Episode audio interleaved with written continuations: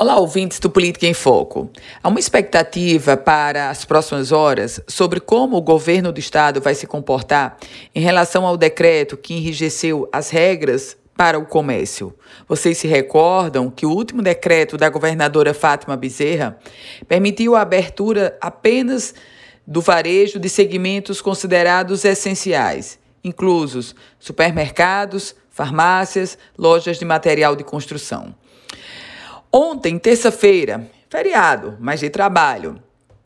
Ontem, terça-feira, as entidades que representam o setor produtivo do Rio Grande do Norte estiveram em uma reunião com representantes do Executivo Estadual. E elas sugeriram a, que a prorrogação do decreto, anunciado e deverá sim ser prorrogado, traga ajustes no texto que define medidas de isolamento social.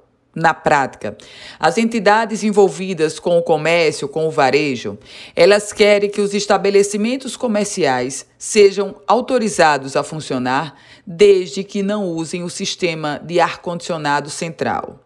Observem que Segundo, inclusive, a própria nota dessas entidades de comércio, cerca de 46 mil estabelecimentos não se enquadram como essenciais e foram atingidos pelo decreto da governadora. Se você me perguntar isso do ponto de vista de emprego, isso quer dizer 54 mil pessoas envolvidas nesses pequenos negócios, nesses pequenos estabelecimentos, nesses 46 mil estabelecimentos, que pagam cerca de 67 milhões de reais em salários. Os números foram revelados pela, pelas próprias entidades do comércio.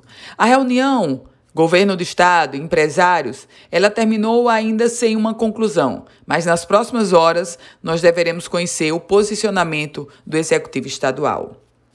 Eu volto com outras informações aqui no Política em Foco com Ana Ruth Dantas.